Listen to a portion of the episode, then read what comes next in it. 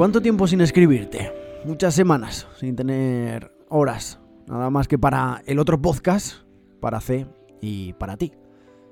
He tenido que dejar esto un poquito de lado para poder llegar con algo de aire al final del día y aún así cuesta. Se pondrá todo en su sitio muy pronto. Qué ganas de verano, aunque no habrá un verano como el de 2009.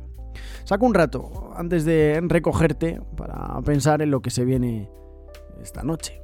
Lo sufrimos el martes, contigo en la cama y con A y D en casa robándole tiempo al tiempo. Está todo en contra, muchacho. El viento sopla de norte y se empina el terreno.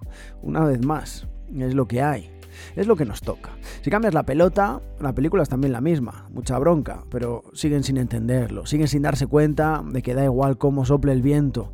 Solo importamos nosotros y la forma en que entendemos la vida. Porque querido H, esto es la manera de entender cómo nos movemos y cómo respiramos.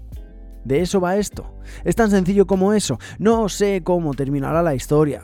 Conste que yo no mandé a los barcos a luchar contra los elementos, solo sé, cuando acabe, no quedará nada de nosotros, que tendrán que recomponernos casi desde cero. Cuando seas mayor y tengas dudas de si merece o no la pena, cuando no sepas si el esfuerzo tiene o no recompensa, cuando necesites ver un ejemplo irreal, casi inventado, de cómo es caerse y levantarse cuando nadie da nada por ti, lo tendré muy fácil. Será muy sencillo ponerte ante una pantalla y recordarlo juntos, vivirlo contigo sin que estés dormido en nuestro cuarto y yo gritando en silencio. A nosotros, querido H, tienen que matarnos. Tienen que enterrarnos. Y tienen que echar 10 o 12 paladas más de lo que tenían previsto. Y aún así, que esperen tres días para confirmar que no respiramos. No vaya a ser.